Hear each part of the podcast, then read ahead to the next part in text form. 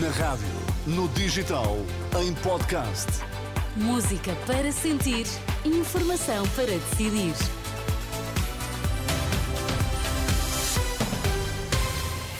As notícias com o Vitor Mesquita, para já os destaques. Boa tarde, Vitor. Boa tarde, Miriam. Grupo de alunos que praticava canoagem resgatado do mar em Vila do Conde, legislativas 2024. Juristas católicos apelam à participação.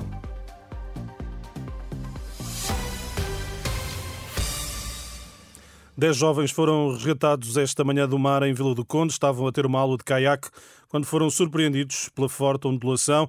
Explicações da capitã Mónica Martins, que lidera a capitania da Povo de Varzim e Vila do Conde. Estavam a ter uma aula de caiaque no Rio Ave e, provavelmente, pelo que me reportaram, devido à forte corrente que se fez sentir, foram arrastados até à zona de rebentação da barra, que se encontra fechada já há alguns dias, e na zona de rebentação não conseguiram manter-se e, e viraram e daí tiveram que ser socorridos. Felizmente estavam todos com o colete de salvação uh, envergado, mas devido à forte agitação marítima e às fortes correntes que se fazem sentir, quer provocadas pelo próprio rio, quer pelas próprias ondas, uh, houve alguma dificuldade em conseguissem chegar à terra.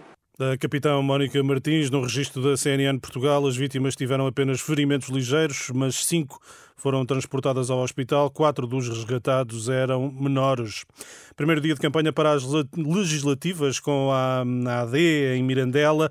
Luís Montenegro ouviu um professor a pedir-lhe mais exigência na escola pública numa ação de rua em que a presença de José Silvano, ex-secretário-geral de Rui Rio, se fez notar com uma previsão de vitória da AD a 10 de março. Da outra vez é que para primeiro-ministro Costa ia sempre à frente e se beneficiava as, as eleições. Desta vez é o Montenegro vai à frente, deve beneficiar ainda mais as eleições. As sondagens também são, portanto, acho que em termos de otimismo à espera, estamos muito melhor e perto da vitória.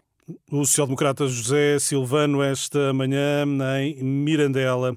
O secretário-geral do PS, Pedro Nuno Santos, disse esta manhã estar a lutar pelo melhor resultado possível nas legislativas no mercado de Angeiras, em Matosinhos. Sublinhou que não há palavras proibidas numa referência a uma eventual maioria absoluta. Neste momento só estou focado no país, em mobilizar o nosso povo e em termos uma grande vitória que trava o avanço das diferentes direitas. Há um trabalho para continuar, nós queremos avançar para o futuro, não queremos regressar para o passado. Doutor, pedia ali maioria. A maioria absoluta pode ser uma palavra proibida nesta não, campanha? Não há palavras proibidas. Nós estamos a lutar pelo melhor resultado possível, com respeito e humildade democrática. É só isso que fazemos sempre. Não, nós vamos é pedir o apoio popular, o apoio do povo português para termos uma vitória. É nisso que estamos concentrados. Pedro Nuno Santos, esta manhã no mercado de Angeiras, em Matosinhos.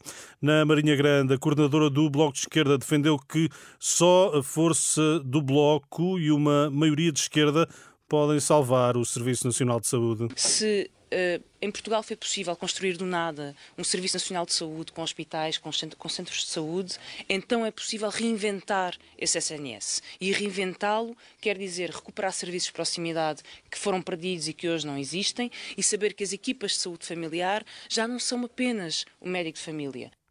Mariana Mortágua, o Bloco de Esquerda em campanha na Marinha Grande. A Associação dos Juristas Católicos apela hoje à maior participação dos cidadãos nas legislativas.